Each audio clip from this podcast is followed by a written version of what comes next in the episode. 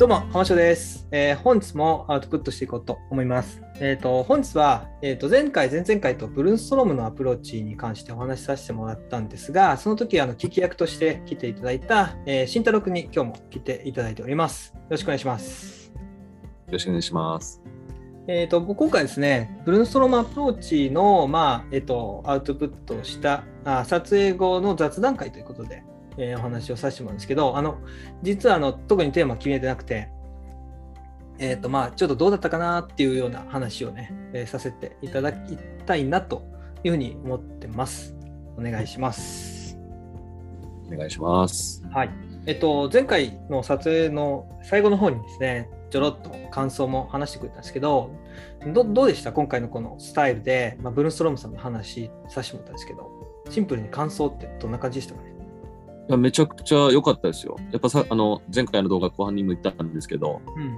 ネットでも他の書籍でも、まあこう、知る機会の少ない、あの、ブルーストロームの生涯だったんで、まあかなりこの、その本を読んでない人が、浜城先生の今回の動画を見たら、まあ結構、ええと思う僕は。うん。おそらく多分ほとんどの理学療法士、作業療法士が僕みたいな感想をうん。持つんじゃないかなそうね、やったら嬉しい、ね。そうあと結構なんかその、ブルーンストロームさんのまあ考え方で結構共感持てることが結構多かったり、うんうん。お話の中で、なんていうんですかね、こう、いろんな理論で共通することがあるのに、うん。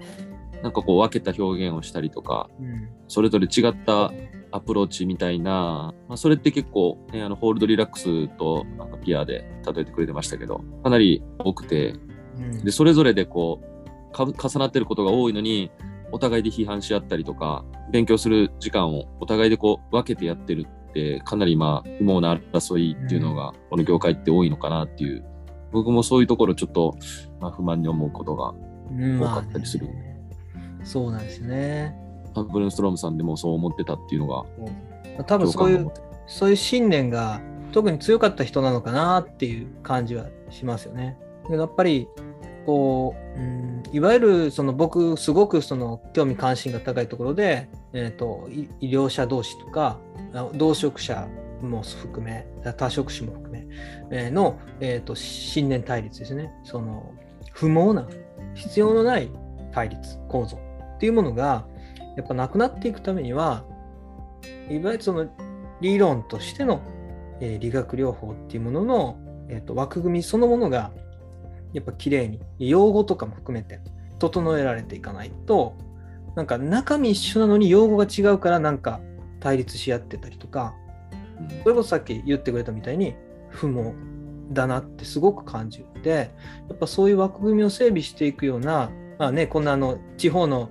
あの 臨床で働いてるだけの PT が偉そうに、ね、何もせずに言うことじゃないかもしれないけどそういうことやっていかないといけないと思いますしそれこそ、えっと、今ごめんなさいねちょっと宣伝みたいになっちゃうけどそのノートっていうものにそういう理学療法の本質について考えるそういう枠組みについて考えを巡らすためのきっかけになればと思ってそういう記事も書かせてもらったりしてるのでやっぱそこがすごい大事だなっていうのが、まあ、今回ブルーストームさんの話の中でもすごいよく分かったなっていう気がしますよね。そうですよね。うん、なんか、いろんな理論にこう触れて、用語をこう学んでいくうちに、やっぱりどうしてもその本質の部分に突き当たるというか、うん、本質の部分の認識っていうものをやっぱちゃんとこう明確に言語として認識として持っておくっていうことが多分多くの理学療法士は、うん、分かんないですよ。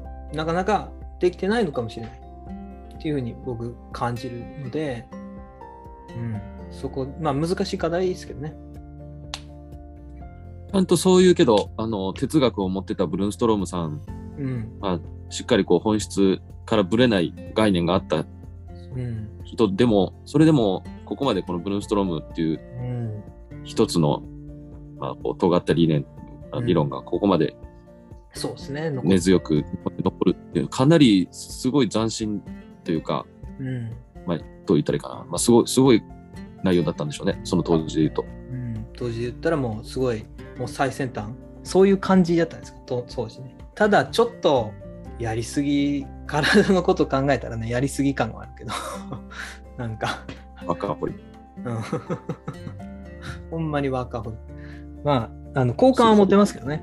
やっぱりこう、ここまで後世に名が残る人って、うん。まあどんない医療関係以外でも、医療業業界以外でも、やっぱちょっと変人が多いというか、まあ、変人っすね、やっぱね。まあ病的に、病的にこう追求する人が多いですよね。うん。まあ、そこまで。まあでもその、やっぱり欲求に基づいてやってるんでしょうね、それ。多分。そういう欲求があるからやってるんでしょうけどね。変人的な。あんまり変人変人言われんかもしれんけど。あの凡人だとどっかでこう妥協してしまうでしょうけど、うん。それができないんでしょうね。そそうそれができんのよね、多分。まあ、だから、これ誰もができることじゃないと思うし、絶対やらないかんとも思わないですけど、ね、こういう仕事をしていた人がいたっていうのは僕らにとっては多分救いなんじゃないかなって思いますよね。ブルーンストロームさんの話聞いたら。うん。そうですね。いや、まあ、なんていうか、ちょっとこう、まあ、少なくとも今聞いてくれてる慎太郎君にとっては、えー楽しく聞いていただけたようですごい、あの、良かったかなと思うんですけど、この、こう、何、コンテンツそのもの、今こう、2人で喋りながらっていう感じで、スライドも、はいはいまあね、画面共有してない状況でやってるんですけど、どうですかね、これ、この感じ。まあ、後で見てみると分からんだけど、楽しいんやけど。普段けど、浜城先生と普段、あの、こんな風に話してるじゃないですか。うん。あのそう うん。プライベートで。なかなか、こう、かしこまって、カメラの前で話すとなるとちょっと緊張しますけど、なんかこう、いつも通りの会話というか、うん。そう、いやね、こんな感じの話するけん。何気ない会話の中から面白いアイディアとか出てくるんで、うん。全然ありなんじゃないですかね。ね、その、もう今回ね、台本構えちゃったんですけど、一応。台本というか、まあ、ね、え、かこの、この、この回でですか？うん、カンペのスライド、スライドだけカンペで20枚ぐらい作ってたんで、あ、これじゃないよ。あの、さっきのブルーンストロームの話は、ああの、スライド20枚ぐらいのカンペを作ってて、まあ、そのまま読んだわけじゃないんやけど、その、その途中途中で結構あの、ね、うんうん。なんか、間に話が入ったりとかして、えーまあ台本通りにはいかんけど、結構その方が楽しかったなっていう、普通にこういいつも喋ってるみたいな感じであの話せる雰囲気は、なんか楽しさも伝わりやすいんじゃないかなっていう感じがしますけどね。やっぱりところどころでこう、第三者の違ううん点での感入ったら、うんまた逆にどういったどういったですかね。まあ、お話ししてくれてる浜翔先生がこう気づかなかったこととかそうそうそう。感じなかったことを、まあ、こう聞き手が教えてくれるっていうパターンもありますしね。うん、それがいいですよね。僕に限らず、なんかこう、ライブで実際に、うん、視聴してくれてる人が参加しやすい。ああ、そうね。あたそれ。例えば、ライブの場合だったらコメントが、入れれる。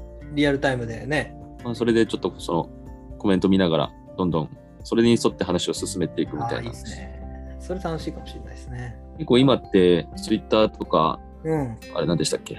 クラブハウスとかでもそうですけど、うんああいう音声チャットが、はいはいはいはい。で、ま、全くこう知らない人が、まあ、一つの話題に対してこういろんなうん。話をするっていう。聞いてても、聞き手からしても、やっぱり違う感性を持った人からがこう話をするから、うん。一人の考え方じゃなくて、いろんな人人のこう考えがどんどん入ってきて、話題の質がどんどん上がっていくっていう、そうね。うん。いうのも面白いかなとは。ああ、ねライブね、したいけど、なんかね、なかなかこう、しえっと、公開する、普通の動画を公開する時間はね、その自由に設定できるんで、夜に設定するんですけど、なかなか夜の時間、今僕、ライブできないんで、まあ、もしできるようになったらね、そういうのも、ね、やってみたいな、1時間ぐらいのライブとかね、楽しいと思いますけどね。まあ、その時は一緒に出てください。ぜひぜひ。僕でよければ。ちなみにあの今度やろうかなって思ってるやつちょっとこの間言ったんだけどこれこの人のやつやろうかなと思います気になります。シェリントン神経生理学者ですね楽しみです。知ってます？この人名前は聞いたことある本部ですかね、そのさんの。まあブルーンストロームの話出てきましたけどね。ど何の人かも全然わかんないです。あーまあ、その結構やった仕事を聞くと多分、あの、すごい納得できるんじゃないかなえと思います。この人の話はもう前からすごい調べたかったんで、シェリントンさんとか、あとちょっと今手元に本ないですけど、えっと、長谷川式、えっと、認知機能評価スケールですかね。やったかな？の長谷川和夫先生とかもちょっと引きがあって面白いかなって思うんで。その話は、その本の話は絶対やった方がいいですよ。めちゃくちゃ気になりますもん。ね、この長谷川っての長谷川先生、面白そうじゃない？面白そうですね。ね、OK ちょっと長谷川先生は、えっと、本が今2冊ほど家にあるんで、長谷川先生が書かれた本と、しかもあのご高齢になって書かれた本なんで、最近書かれてるんで、うんご自身が認知症になられて、最近書かれてる。絶対面白いんじゃないかなと。と、勝手に自分が思ってるだけだけど。いやいや、気になりますよ。認知症になったあ認知症っていうのを、まあ、第一人者長谷川先生のが認知症になった後あ、の本なわけじゃないですか。そうなんですよ。そこなんですよめっちゃキャッチーでしょ。うん。ね。まあ、結構売れてる本なんで見てる人も多いかもしれないですけどね。けどまあ、その辺も別に要約するわけじゃないけど、自分が読んでみて、えーやっぱりアウトプットするっていうことで、あの、やっぱ、長谷川先生に関して、そこで知れて、で、認知症に対して、こう、ある程度理解が深まるっていう風なものになったら、すごい嬉しいなって思いますし、えっと、エンエンタメとしてもその人物史というエンタメとしてもやっぱり楽しめるようなものになってくれるまあ完全に長谷川先生頼みなんですけど、うん、楽しいんじゃないかなって思う思って、まあ、その辺を今考えてるんですけど。なんかリクエストみたいなのないですか？いや、もうこのパターンって言ったらもう何でもありなんじゃないですか。いいっぱい出てくるんやけど。いっぱい出てきますよね。もううん。長谷川じゃなくて MMSE でもいいですし、あんなんだったらもう MMT でもいいいいわけじゃないですか。あそうそうあのダニエルんダニエルダダニエルダニエルズの話でもいいと思いますしね。とかあれバビンスキーとかね面白そうじゃないですかなるほどなるほど。全部人の名前ですもんね。あの病気反射も。うん、そうそう、ババンババンスキーって言ったりするんじゃなかったですかね、確か。バビンスキーさんとか、まあ、その辺あの調べたら面白いんじゃないかなと思いますけどね。そうですね。人名がついてますもんね。うん。あとはさっきの話で言ったら、さっきっていうか、あ前回のね、あの、ブルーンストロームの話で言ったら、例えば、えっとボーバース夫妻とか、えー PNF のドクター・カバットとかマギノトとか、まあ、その辺、その、ある治療法を創始した人、ボイターとかもそうかもしれないですよね。とか、を掘り下げてみるのも面白いかもしれないですね。うん。そうですね。うん。なんかこう、前書きみたいなんでしか書かれてないじゃないですか、そういう本の。そうなんですよ。1ページ目に、まあどういう経緯で、この、あの、そうそうがこう作られたかっていうのって前書きぐらいに、本当1ページぐらいでしか書かれてない。そんな、なんていうんですかね、そんな自助伝みたいな、そこまでの厚さでないでしょ。ない。見てこれ、シェリントン。これ。500ページぐらいある。すごいですね。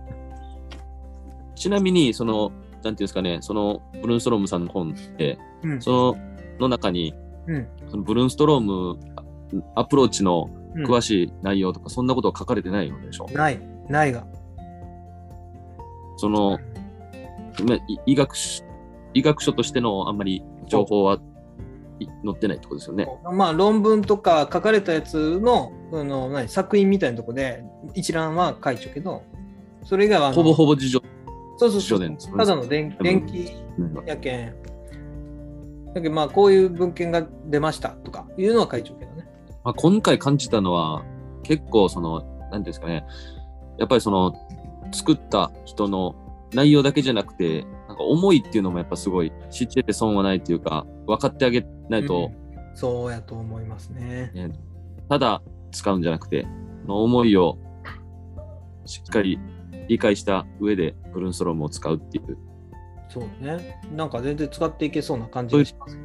そういうのも大事かなと思いますね。うんそうそうそう。それそれで、あの、まあ、これちょっと告知的なことになるんですけど、今回あのお話しした、えっ、と前、前回、前々回でやったブルーストロームの話を、えっ、と、今度はちゃんとあの、この、えっ、と、ブルーストロームさんが書いた肩麻痺の運動療法の記述を基本的にベースにして、えっと、肩麻痺、そのブルーストロームアプローチに関する動画っていうものを、えっと、スライドを提示しながら、え3本ぐらいに分けて、1時間ほど話してる合計ですね、動画を出します。基本的な共同運動パターンと連合反応っていうものに対するアウトプットと、えーそれから、えーと回復段階に関するアウトプット、それから、えーとブルースロムアプローチの、えーと基本的な、えーと原理原則と,、えーと治療の手順に関する、えー方法について、それぞれ、えーとアウトプットをしてますので、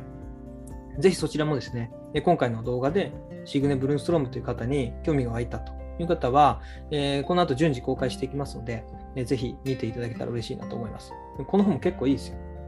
安かったし、結構。何本肩麻痺の運動量。うん。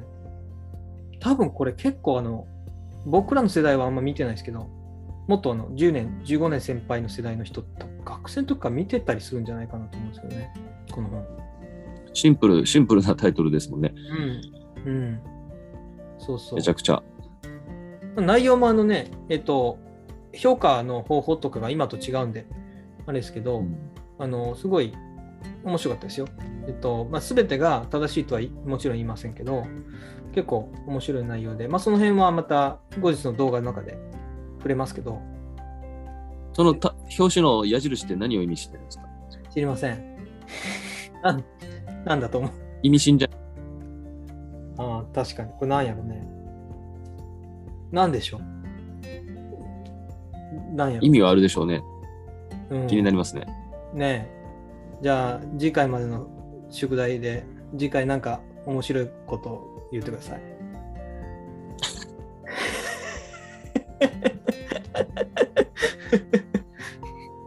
この矢印の意味ね僕、に宿題、宿題。これをまた、そのそのた 表紙の意味ってことですか？この矢印の意味わかりました。次、あの最初にやるんで、シェリントンさんと面白い。なんか面白回答考えておきます。まあ、あの、多分だいぶ先になるんで、撮るのは。ね。またまた定期的にもし、ね、慎太郎君がよかったら、あの、こんな感じでえ撮影をして、えー今、今回みたいな人物誌、主に人物誌ですけど、今のところは。まあ、他のことに関しても、あの、テーマが見つかったら、こうやってアウトプットしていきたいな、というふうに思ってますので、えーまあ、今後ともですね、えーよろしくお願いします。えーぜひ、え今回の動画、え面白かったよという方は、え高評価、そしてチャンネル登録の方よろしくお願いいたします。はい、えー、今回は、えーと、と聞き役として慎太郎君に来てもらいました。ありがとうございました。終わろう。